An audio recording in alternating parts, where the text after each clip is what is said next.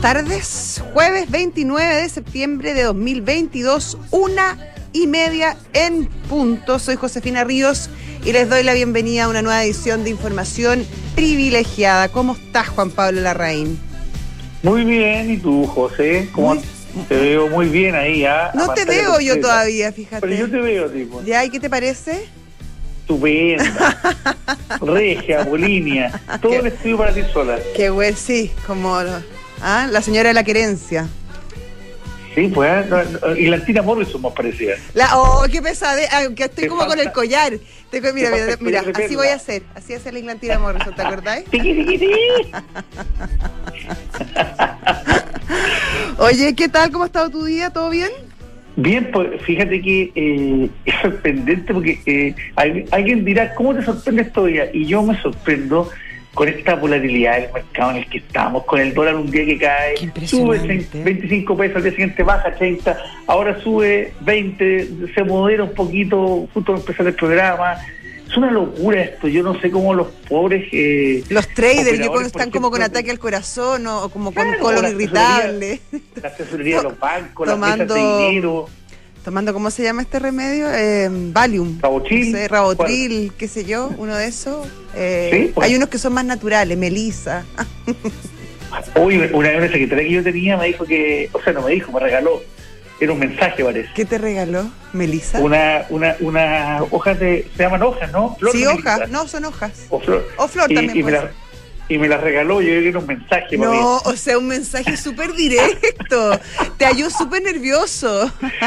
Me reía yo. Quería que te relajaras un poco. ¿ah? Un poquito, pues bueno, de repente hay que tener, es que hace que no hay que confundir el nervio que tiene que haber en la pega Claro. con, eh, con el maltrato. Exactamente, es bien distinta la cosa. Bien uno, uno puede entender, claro, sobre todo nosotros que no- en esta eh, y en prensa escrita y con los cierres y todo, que es como bien Exacto. movido, uno está como de repente un poco sobre revolucionado, pero una cosa muy distinta es mm, el, El maltrato. maltrato. que tú, Sí. me imagino que estás muy lejos de eso porque yo he trabajado contigo y es un agrado trabajar con Juan Pablo Larraín. Ah, pero qué cariñoso. Oye, eh, pero bueno, los que sí están nerviosos son lo- lo- los traders y toda esta gente. Ahora en este momento el dólar está subiendo en 1,22% y yo lo veo en 967 pesos.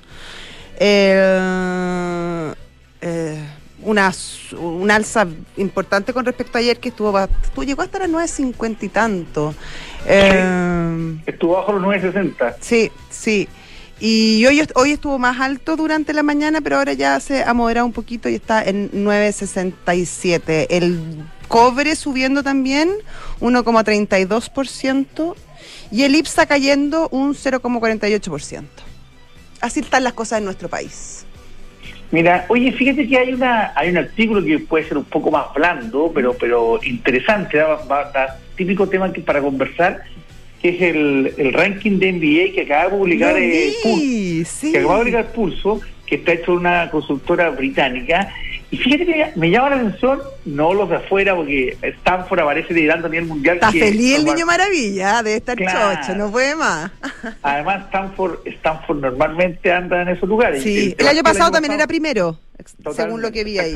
Mm. Segundo Harvard y tercero Wharton. No Sí. se han movido ahí. No, ¿Ah? no hay mucha, no varía mucho. Y si fíjate que según este ranking yo lo miro y hasta el lugar 13 Mm. están iguales.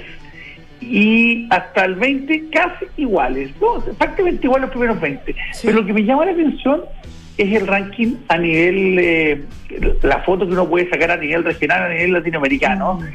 Porque Chile siempre se ha caracterizado por estar en estos rankings en los primerísimos lugares a nivel a nivel regional Sí. y aquí no solo estamos lejos de los primeros lugares a nivel regional, sino que sale únicamente la Universidad de Chile. Me, me sorprende que no esté la Católica, que no esté la Ibáñez. Sí, la Universidad de los Andes, que también tiene la este centro de, del IESE, que, que es bien conocido y que en general ejemplo. tiene muy buena reputación. Y, y me sorprende que aparezcan, por ejemplo, tres escuelas de negocios peruanas, país por el que eh, me merece todo el respeto, pero pero normalmente eh, los NBA aquí en Chile han estado sobre entonces no sé qué pasará, qué habrá pasado con nuestro NBA, porque este es un ranking serio, un ranking que se repite todos los años, y si uno mira, por ejemplo, la Universidad de Chile, aparece en el rango entre los 150 y 200 mejores a nivel... tampoco tan salvaje, digámoslo. Pero en cambio hay un mexicano que es el, el EGADE Business School, en el lugar 54, el INCAE de Costa Rica, que yo lo conozco. Ah, ¿tú lo conoces? es realmente espectacular. Ah, eh, realmente espectacular el lugar eh, para poder estudiar en el lugar 89. Después está el IPADE en México, que se acerca más un poco a la Universidad de Chile o el o la Escuela de Negocios de, la Universidad Austral, mm. la Universidad que es parecido al, al, al que tiene la, la, Universidad de los Andes, que es Santiago. Pero, pero me sorprende, fíjate, que no haya más universidad chilena en los 250 los 250 primeros lugares, eh, algo algo debe estar pasando. Yo no, no sé por qué. Nuestros NBA siempre han tenido buena fama. Sí, sí, en general. Y vienen muchos también, muchos extranjeros a, estudiar y eh, a hacer sus MBA acá en Chile, sobre todo de, de, la región. Eh, sí, es curioso que, que, no aparezcan, eh, puede tener que ver lo que pasó con la pandemia y probablemente también algo tendrá que ver con que, eh, producto de la gratuidad universitaria que se implementó en nuestro país, en muchas universidades, eh, han bajado bastante los presupuestos, por ejemplo, para la, para la contratación de profesores eh, titulares, para la investigación, y esos son típicos temas y índices que se miran a la hora de elaborar esto, estos rankings. Se mira mucho cuántos profesores titulares hay, jornada completa, eh, calidad y nivel de las publicaciones, de las investigaciones. Y por lo que a mí me han contado, eh, este tipo de, mm, de cosas han tenido que disminuirse en muchos planteles chilenos, producto justamente de la gratuidad y que han tenido que ajustar bastante los presupuestos las universidades. Acá dice que este, esta consultora, la consultora se llama Quackerelli Simon y eh, los temas que considera para la elaboración del ranking son, entre otros, empleabilidad, los resultados de los alumnos, liderazgo y otras cosas más que, que, me, que mirarán también al momento de, elaborarlo. Pero bueno, interesante, porque además da para que algunos saquen pecho, como el niño maravilla, y otros se pongan más chistes.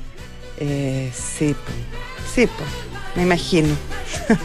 Felicitaciones a aquellos que aparecen en todo caso. Totalmente.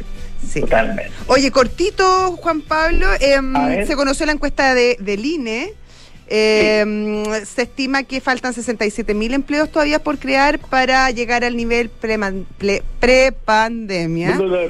Eh, em, sigue creciendo la fuerza laboral, pero a un ritmo muchísimo, muchísimo más lento de lo que veníamos viendo en los trimestres anteriores.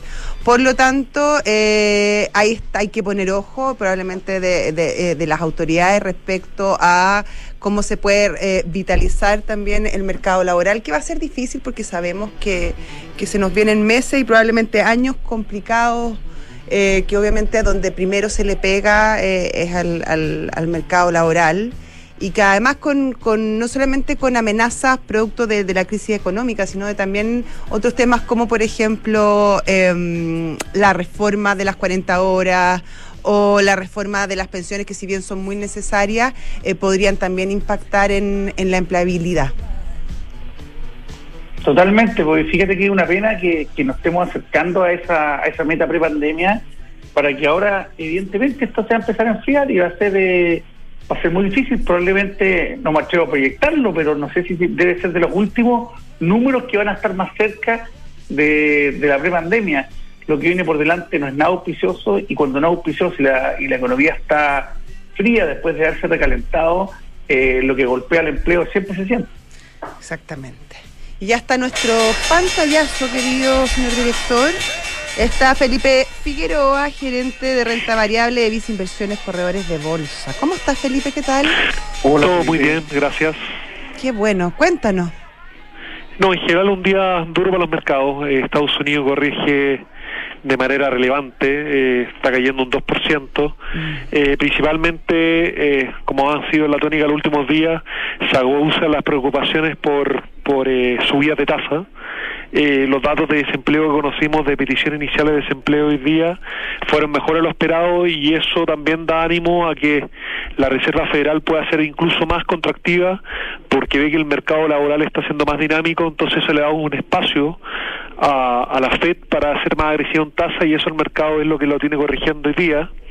Eh, cae un 2%, tengamos una idea que la bolsa norteamericana, eh, el Standard Poor's ha caído casi un 24% en el año y el Nasdaq sobre un 30% del año. El Nasdaq cae un 3% en este momento, Sí, estoy mirando. el Nasdaq cae un 3%.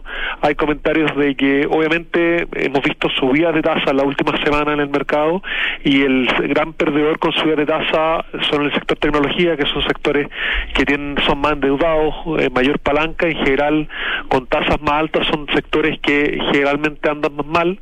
También hay proyecciones eh, de empresas que son relevantes en Estados Unidos que no podrían cumplir, como por ejemplo el caso de Apple, con la, con la proyección que tenían de equipos que iban a vender en el quarter, que se pensaba vender cerca de 96 millones de equipos y va a ser más cercano a 90. Eso también arrastra al sector. Entonces eso es lo que está hoy día moviendo los mercados afuera y está explicando la, la corrección que estamos viendo hoy día. Y Oye, la términos 50. ¿Y cómo podría estar impactando la, la situación en el Reino Unido? ¿Podría tener también un impacto sobre lo que está lo que se está viendo en Estados Unidos o es muy lejano?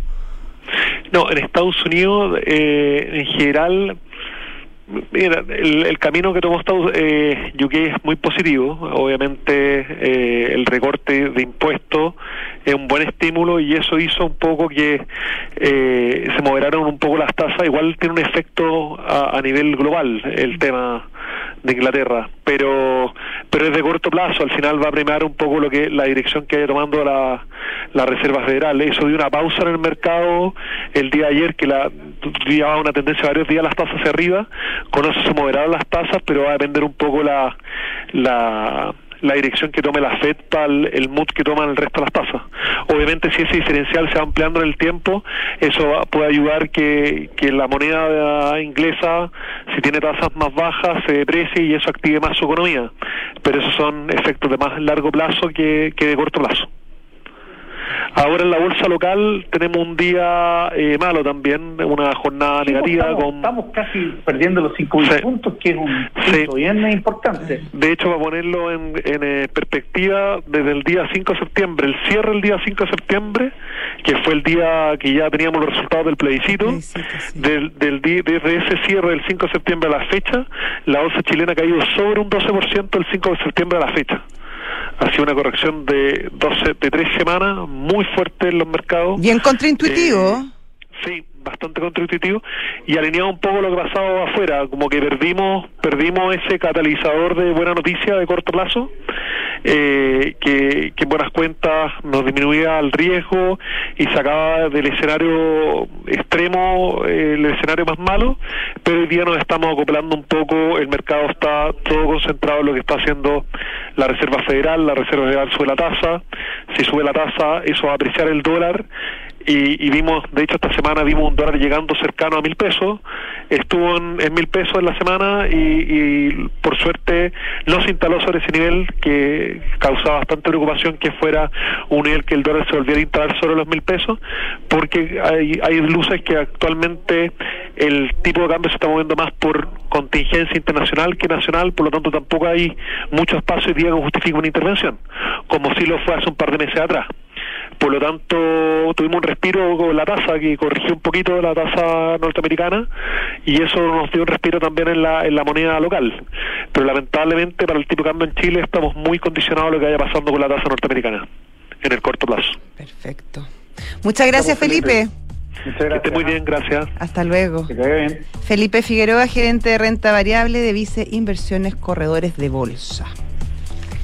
Y yo te voy a contar, Juan ¿Qué me Pablo Larraín, que a veces crear grandes historias comienza con nuevas experiencias. Hoy el diseño se une a la excelencia con el New Peugeot 308, que combina una experiencia de conducción única con un look cautivador que no deja indiferente a nadie. Imagínate eso como debe ser. El gerente, ¿ah? Oh, imagínate. Ya, bienvenido a la experiencia 308, New Peugeot 308 Unique Sensations. Descúbrelo en peugeot.cl. Yo te contar algo mucho más mundano, pero no por eso menos importante. Ahora, de ahora en adelante, podrás pagar en restaurantes con un código QR sin pagar plata, sin pagar máquinas, sin hacer las manos. Sí, ah, y sobre todo que el COVID todavía vive por allá. Sí, no, sí, está la razón. Comparte libros con descuentos, cargar el celular, aceptar todas las tarjetas en tu negocio o cobrar con link de pago. Esta es una de las tantas alternativas que ofrece el Mercado Pago, la fintech más grande de Latinoamérica. Book, un software integral de gestión de personas que te permite llevar la felicidad de tus colaboradores al siguiente nivel. ¿Cómo lo hace? Automatizando todos los procesos administrativos en una misma plataforma. Súmate a la experiencia Book y crea un lugar de trabajo más feliz. Visita bookpelargauca.cl. Muchos nos preguntan qué es vivir más simple. Aquí se los vamos a contar. Es disfrutar de todas las comodidades de una gran casa y uno imagina gran casa, imagina esas casas como antiguas con parrones. ¿ah? bonito eso, bonito eso. Uh, qué maravilla. O todas las ventajas de un departamento. Imagínense esa fusión. Esos son los famosos Depto Casas, Los Olivos de Almagro. Conocen más en almagro.cl o vayan a dar una vuelta. José Alcalde de Lano con el tanque, entrando a mano izquierda se van a, van a, van a entrar en una que salir. Una verdadera experiencia religiosa. ¿ah? Totalmente. Oye, y Ducati presenta su nueva multiestrada B2S, que ya está en Chile, y que la puedes ir a ver y conocer y descubrir además todas las grandes mejoras que son miles versus su versión anterior. Eh, para esto puedes agendar un test drive para que no lo cuenten, lo veas con tus propios ojos y todo esto en Ducati Chile, Avenida Las Condes 11412. Dale la bienvenida a la primavera con los recién llegados de Brooks Brothers, una colección llena de color y prendas transicionales donde los suéteres de algodón y las chaquetas livianas se roban el protagonismo. Te esperan en las tiendas Brooks Brothers. Si tu objetivo es conocer nuevas culturas, tener un lugar para llamar hogar o perfeccionar tus conocimientos, cúmplelo invirtiendo desde tu app Santander en la sección Objetivos. Más información en santander.cl. Santander, tu banco. Bueno, para todos los que viajan, especialmente aquí en, Chile, el norte, el sur, hay un sistema que creó EconoRent y que seguro van a intentar copiárselo luego. Se llama el e-check. Y se trata que ustedes hagan las cosas más rápidas, más fluidas. No tienen que hacer ni una fila. Se bajan del avión, recogen las maletas salen a hacer el estacionamiento del eh, aeropuerto respectivo y listo. El auto voilà, claro. Imposible más rápido. Con una renta mejor tarifa, mejor servicio. Disrupción tecnológica, cambio climático, modificaciones geopolíticas, crisis social, efectos del COVID-19, todas estas cosas que nos pasan eh, en este mundo tan complejo que vivimos. ¿Qué pasa si miramos este contexto desde un nuevo ángulo? Bueno, The New Equation es la nueva estrategia de PwC para resolver problemas complejos y transformar los negocios. Y ya está acá en el estudio nuestra invitada, señor director. Se trata de Jimena Pérez Brito. Ella es abogada y directora tributaria de EDIG. ¿Cómo está Jimena? ¿Qué tal? Bien, gracias. Hola Jimena. Hola. Eh, Jimena es abogada, tributarista, pero además tiene mucha, tiene mucha experiencia em, en la relación con los contadores.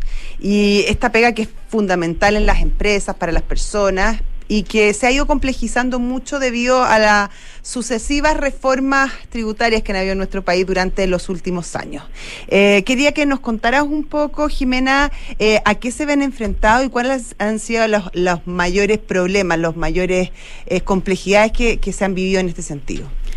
Bueno, el escenario ha sido bastante complejo, como tú señalas.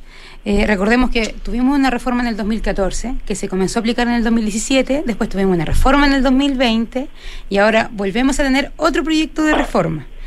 Eh, ¿Qué es complejo? Es complejo, eh, primero hay que analizar eh, los proyectos de reforma, luego una vez que sale la ley hay que esperar que el Servicio Puesto Interno emita las resoluciones y las circulares.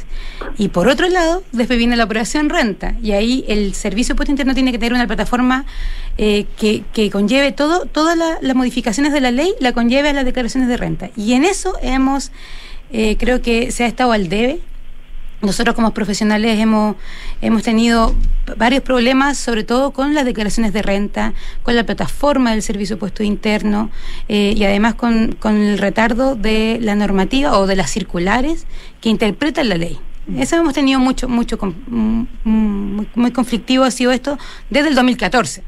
Se recordamos que en el 2014 se publicó la ley, em, se publicó la ley de reforma tributaria, se empezó a aplicar en el 2017, o sea, pasaron tres años y aún así la, eh, la circular y las resoluciones salieron eh, em, en salieron en marzo, abril eh, del mismo año que había que hacer las declaraciones con la reforma tributaria. Claro, eso súper- fue muy complejo Sí, para los contadores.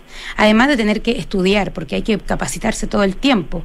Eh, te- tenemos, hay que tomar en consideración que hay muchos contadores que, que, que tienen dificultades para eh, capacitarse y eso ha sido también muy complejo. Gracias a Dios eh, eh, hemos tenido, o gracias a muchas empresas que han eh, capacitado a su gente, o los mismos contadores, el Colegio de Contadores que capacita a, a su colegiado. Nosotros como empresa también eh, hacemos charlas gratuitas para, para ir informando al, al no solo al contribuyente, que es importante, sino que al contador, al profesional. Claro. Jimena, Jimena, eh, esto que, que, hemos vivido una constante reformas, cambios, y cada reforma implica una cantidad de circulares interminables, eh, ¿ha, provocado, tienen estadística ustedes, números o alguna o alguna imagen de eh, que haya generado también mayores problemas con la interacción con impuestos internos en el, en el sentido que se, rechacen más declaraciones, y no solo las declaraciones anuales, sino que eh, toda la interacción que hay con impuestos internos durante el año. Eh, mira, eh, por ejemplo, con la reforma con, del año eh, 2020 pasó que el 90% de las declaraciones de renta de sociedades eh, acogidas al régimen general, que, o sea, al régimen semi-integrado, que el de las grandes empresas estuvo rechazado. Entonces, presentaba la Bueno, declaración ¿qué, de qué porcentaje? Como un 90% más o menos estaba a rechazar las declaraciones del régimen ya, o Ya, sea, casi importante. todas, básicamente. Sí. Ya. Y después, conforme pasaba los días, se iban como liberando. eh, y ese fue como eh, complejo. Durante el año no es tanto el problema, ¿ya? ¿Por qué? Porque el, el formulario 29, que es el de declaración mensual de IVA principalmente, eh, es bastante estable. Lo que no es estable son el formulario 22, que es el de declaración anual, las declaraciones juradas que deben presentar los contribuyentes y los asistentes que tienen el servicio de puesto interno. Pasaba mucho que eh, el contribuyente, eh, porque el servicio de puesto interno tiene información que los propios contribuyentes a través de los contadores les van entregando y la información al momento de subir no eh, habían datos fantasmas, por ejemplo. O habían, no sé, habían clientes, habían contribuyentes que ¿A qué te refieres con datos fantasma? Por ejemplo, en un código del formulario 22 aparecía un monto que no correspondía. Ya. ¿ya? Y eso no se puede eliminar. Entonces hay que esperar unos días que, que- mejoren eso.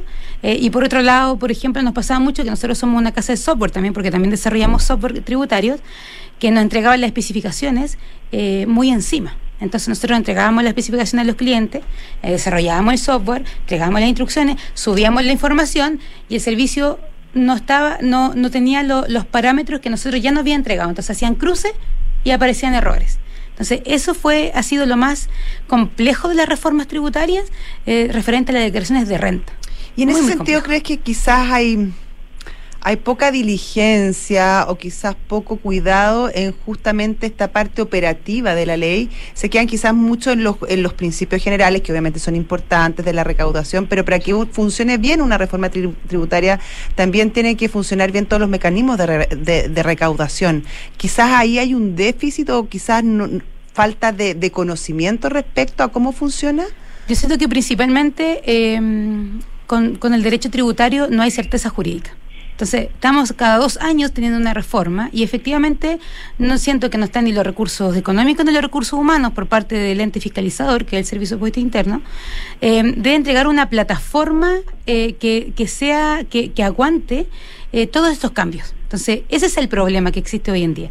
Y, y, de, y, y si bien es cierto, ellos eh, tratan y de hecho eh, cada año hay concursos públicos para contratar a más profesionales, en definitiva no dan abasto. La página no da abasto. Entonces, ese es el problema que tenemos los contadores, las personas que desarrollamos los software tributarios, porque tenemos la información, nos llega tarde, la logramos desarrollar en tiempo récord, subimos la información y aún así después el servicio lo observa. Entonces yo creo que ese es el que la plataforma aún no es no no es la perfecta y tampoco podemos juzgarlo si cada dos años los legisladores están cambiando la ley. Entonces es súper complejo porque el derecho tributario, eh, eh, los abogados que escuchan puede- pueden decirlo, o, eh, es una de las materias más complejas del derecho. Entonces, si los abogados les cuesta mucho entenderlo, ¿qué le vamos a esperar a los contadores o al usuario? Y el servicio público interno, si bien es cierto, tiene una dotación, yo creo que falta aún mucho más eh, inyectar recursos para que las plataformas realmente funcionen correctamente. Y eso, y, y eso era la tecnología que Impuesto Interno fue pionero hace casi 30 años y fue los primeros países en que la gente podía eh, ponerle ok a la declaración propuesta para, para la gente común y corriente era muy bueno. En eso, Impuesto Interno ha mantenido algún eh, nivel de liderazgo o nos hemos ido quedando en el tiempo, a juicio de ustedes que finalmente interactúan mucho más con ellos que cualquier persona común y corriente. No, yo creo que ha ido mejorando eh, en el sentido que ahora eh, con la reforma, eh, con la ley 20.780 del año 2014, hubo una mejora en el sentido de que eh, como ahora es, todo es un clic, todo dice aceptar, aceptar, aceptar para las personas naturales, más o menos van bien. Eh, para las empresas, eh, el problema se genera por los cambios de la reforma, por, por tanta reforma que existe. Pero efectivamente el Servicio de Puesto Interno tiene nuevas eh, plataformas eh, dentro de la página de servicio que te permite eh, los llamados asistentes, y esos asistentes no, no, no funcionan tan mal. O sea, a ver, funcionan mal porque los datos no están incorrectos, pero el fondo o, la maqueta eh, es buena. Sin embargo, no, no tienen la información, ellos tienen la información y el mismo sistema se, yo creo que se va como colapsando. Como Y que le va pisando problema. la cola. Sí, exacto. Como que se va pisando la cola y va como una carrera y Es que se claro, va porque como va, son tantos los cambios y, y- y permanentemente que probablemente las actualizaciones ahí debe haber algún un delay. eh, Claro, por eso, eh, por eso nosotros como empresa eh, que, que tenemos este, este desarrollo del software, que, que ten- ese eh, nosotros estudiamos la reforma. Imagínate que nosotros en abril termina la renta, el 30 de abril. Nosotros el primero de mayo ya estamos trabajando en la renta que viene. ¿Ya? Así, entonces estamos constantemente estudiando, analizando, entonces yo creo que eso le falta, le falta al servicio el tema de, de que mejorar su plataforma para to- todo lo- toda la información que ingresa, porque claro, la información que ingresa es mucha. Estamos hablando de todos los contribuyentes tienen que pasar por el servicio puesto interno. El problema es que no da abasto la plataforma. Si bien la idea es buena, al final del día, los contadores me pueden, pueden, deben estar de acuerdo conmigo, al 30 de abril es un colapso. Porque al 30 de abril se colapsa la página del Servicio de Puesto Interno, se cae la Además página uno deja todo para última hora, eso es muy chileno. Es que sí, es que es terrible. Bueno, y lo, bueno, ahora igual eh, se ampli- ampliaron los plazos y lo que lo que quiere el Colegio de Contadores, que nosotros hemos, eh, nosotros tenemos una alianza con el Colegio de Contadores, eh, ellos quieren aplazar la renta para el 30 de junio. O sea, que la renta siempre no sea hasta el 30 de abril, sino que sea hasta el 30 de junio. Bueno, va a pasar lo mismo el 30 de junio. Probablemente, probablemente, pero, pero el trabajo, eh, sí, yo admiro profundamente a los contadores porque de verdad que ir cambiando cada dos años, porque antiguamente cuando las reformas tributarias eran, eh, bueno, eh, 10 años, 15 años, ahora cada dos años se está cambiando y ahora hay otro proyecto de reforma.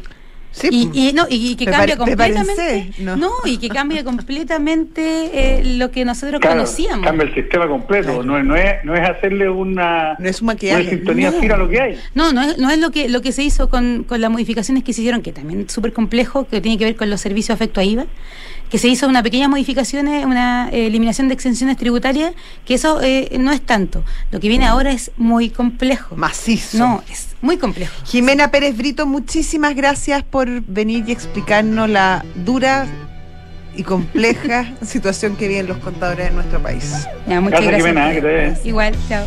Y nosotros nos despedimos, querido Juan Pablo. Pero nos volvemos a ver mañana. Sí, no te va, no te no va a librar tan fácil de mí. Eh, pues. ya. José, Oye, que, si tú también que sé con nosotros aquí en Duna, que viene King Gillette en Visionarios y después Santiago Adu Adicto con Rodrigo Kenderman. Chao. Que también. turning